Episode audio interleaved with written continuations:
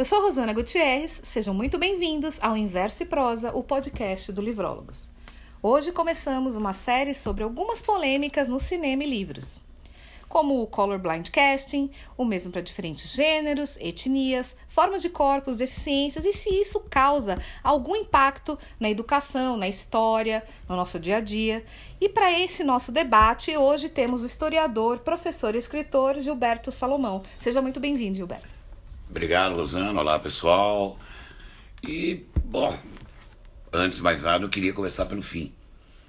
Quando você coloca se isso tem algum impacto é, no meu trabalho como professor, como historiador, a resposta é não. Não, não tem. Por outro lado, eu acho, claro, é muito interessante o cidadão ser apresentado a uma outra perspectiva, a um outro lado, até como elemento de reflexão. Agora, não imagino um, um adolescente assistindo um filme, por exemplo, em que a Ana Bolena é retratada como negra, e vem perguntar: nossa, o Henrique VIII casou com uma negra? Não, não casou. Não havia negros na corte inglesa naquele momento. Por outro lado, os motivos que podem estar por trás de se procurar essa nova abordagem e tal são absolutamente legítimos. E eu concordo com eles. Agora, quanto aos limites entre é, este objetivo e se vamos falsear a história ou não, aí é uma outra discussão. Você pode trabalhar como licença poética, você pode trabalhar como, como uma perspectiva de uma nova abordagem sem que aquilo necessariamente procure retratar a veracidade histórica, mas não altera. Ninguém vai acreditar neste tipo de colocação como sendo um fato histórico consumado. Simplesmente não existe. Tá? E várias coisas, né? não é só essa questão do, do cinema. Por exemplo, uma questão que me chama muita atenção. A toda a patrulha que hoje existe sobre a obra infantil do Monteiro Lobato. É, isso tem causado bastante discussão, inclusive nas redes sociais eu tenho visto bastante. É. É uma patrulha por causa da presença Tia Anastácia, que muitas vezes é, é os personagens referem a ela como negra, beiçuda, etc, etc. Agora, você não pode retirar a obra do contexto em que ela foi escrita. A obra infantil do Monteiro Lobato foi escrita ao longo da década de 1930, quer dizer, 40 anos depois da Lei Áurea apenas. Quer dizer, ainda havia uma mentalidade escravocrata e é engraçado que esses que patrulham a questão de termos utilizados, negra e não sei o que, não se tocam de uma questão que para mim é muito mais séria nessa obra. A tia Anastácia mora com a dona Benta. Ela vive no sítio com a dona Benta, cuida dos netos da dona Benta, cozinha, cuida e não sei o que, e em momento algum se fala em salário. Ela é praticamente em uma momento escrava, algum né? Ali. se fala em salário, quer dizer, ninguém é, atentou para isso. A mentalidade escravista ainda está colocada ali. E ela vive ali meio em troca de casa e comida. Como que é?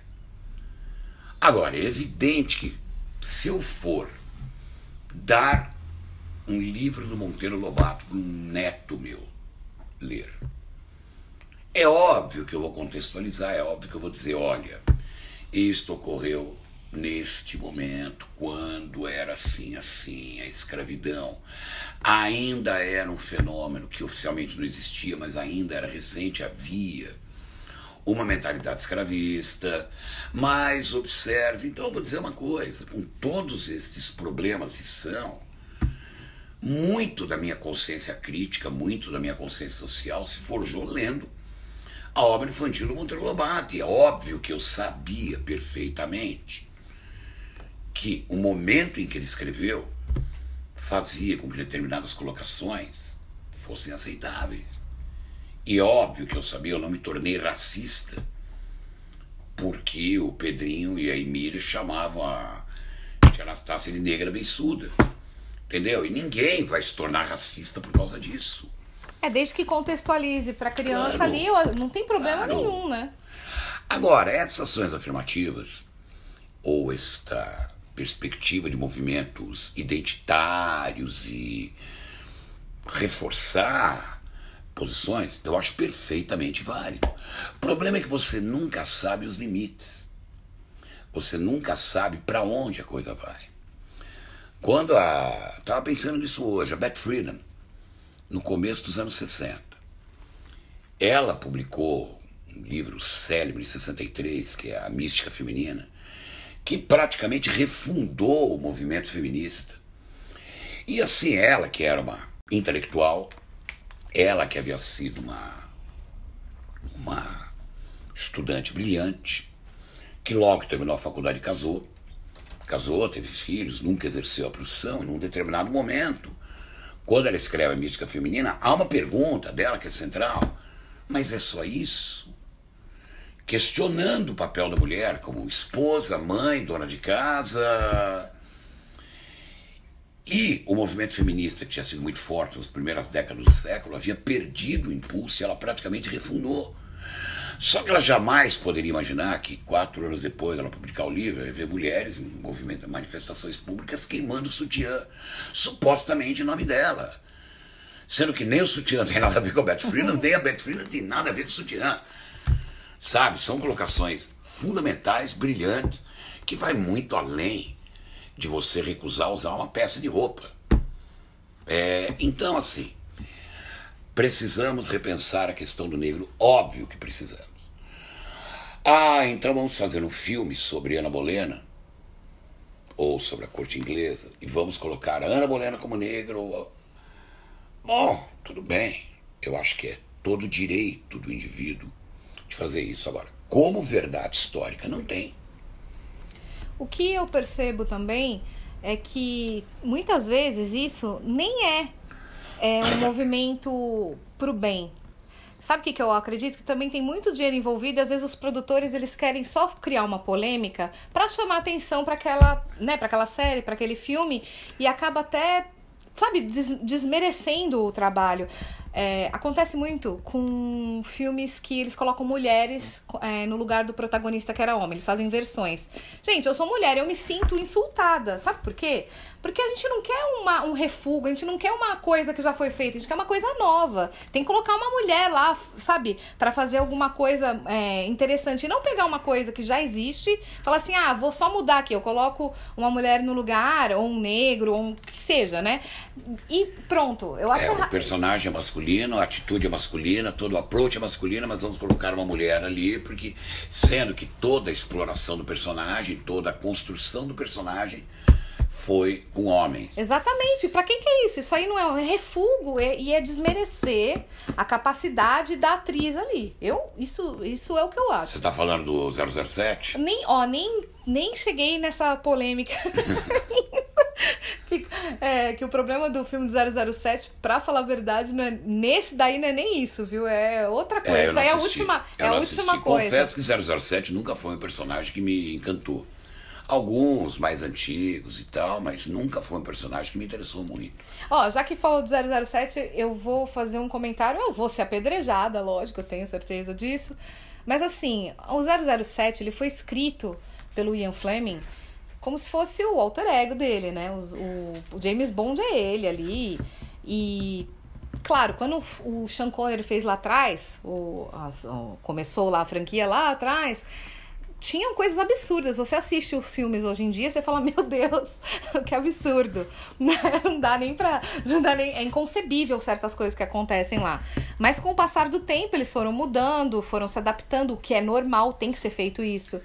E a mulher passou a ter um, um, um papel maior na série, o que é muito legal. Tanto a Moni é Penny, por exemplo, ela. Né? A, a Amy passa a ser uma mulher. Sim, a Amy e a Moni Penny ela passa a ser uma agente de campo em, em determinado uhum. ponto. Isso é muito importante. E a Moni Penny, ela é negra e uma agente de campo. Por que, que eu tô dizendo isso? que não, o problema do 007 todo nem é, não é esse. O problema todo é que eles estão querendo é, o, o que levantou a coisa assim é chamar o próximo agente de 007 entrando como se fosse uma mulher. Só que 007 não é um cargo, né? É o número daque, do James Bond. Assim como tem o 006, 008, 009. Eu acho que a grande polêmica. A gente 86, a gente não é, tem uma... não é. Então, assim, cria uma coisa nova, gente. Não faz isso. Acho que a, é, a polêmica tá nisso, né? Nem o fato de ser uma mulher. Cria outro, não dá. Né? Ainda bem que não chamaram James Bond, né? é, essa é pior ainda. É, tem uma. É, antes da gente começar aqui a, a gravar o podcast, você havia falado sobre a Ana Bolena ser chamada de. Black Ana. Black, é Black Ana. Black conta, Ana. conta isso pra gente, eu achei bem interessante. Olha, é assim. é, Tem várias adaptações. Por exemplo, em qualquer filme retratando o início da dinastia Tudor e tal, o Henrique VIII já foi feito até pelo Richard Burton, que dizia-se ele era um homem muito bonito. E aí criou-se alguns estigmas. A Catarina de Aragão, a Aragão é espanhola. Portanto, invariavelmente, a Catarina de Aragão é retratada como morena. Inclusive, no filme Ana dos Mil Dias, quem faz a Catarina de Aragão é Irene Papas, que é grega. Bem mediterrânea e tal. E a Ana Bolena, sempre loirinha e coisa que vale, quando na verdade não é verdade. Quando é para ser absolutamente rigoroso, não é verdade. É, o, os espanhóis eram Habsburgo, a Catarina de Aragão era austríaca de descendência, muito provavelmente com a pele muito mais clara. E a Ana Bolena, ela tinha pele escura e ela tinha olhos escuros. E a outra razão para chamá-la de Black Ana é, é que bom, o Henrique VIII era casado com a Catarina de Aragão, em meio a todo o contexto lá da, da reforma anglicana, da ruptura dele com a Igreja Católica, contexto no qual grande parte da nobreza é, foi excluída da corte, alguns deles inclusive mortos. Por exemplo, o próprio Thomas Moros, que era o braço direito do Henrique VIII, que não aceita a ruptura dele com a igreja, vai parar, né, vai acabar sendo decapitado. E nesse contexto, ele anula o casamento com a Catarina e casa com a Ana Bolena.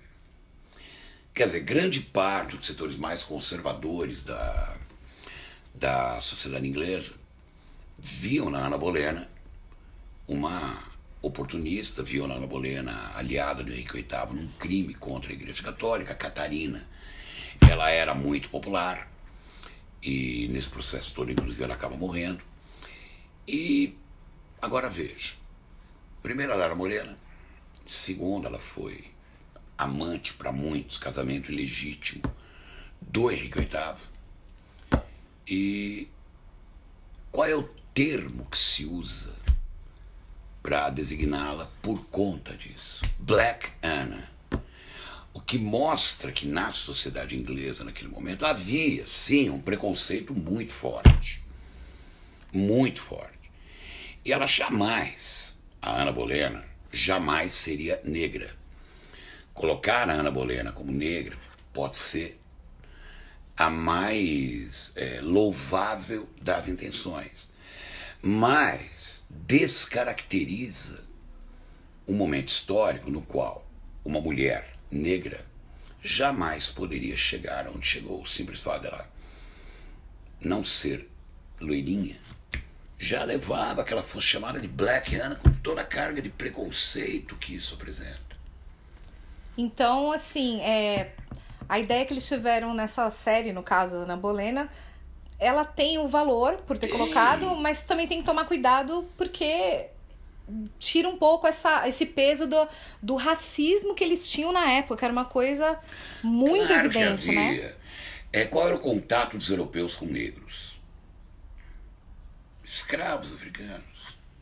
E se você olhar, a literatura, ela é pródiga em personagens negros, mesmo a literatura inglesa, mas sempre colocados meio que numa pos uma posição, mesmo quando eles ocupam uma posição de destaque, é o caso do Otelo, do Shakespeare, é, ele sempre é visto de uma maneira meio dúbia, é, e o próprio Shakespeare narra de modo a deixar o leitor com o pé atrás em relação ao Otelo, que cá entre nós ninguém, não está escrito em lugar nenhum que para o Shakespeare Otelo era negro, ele era mouro.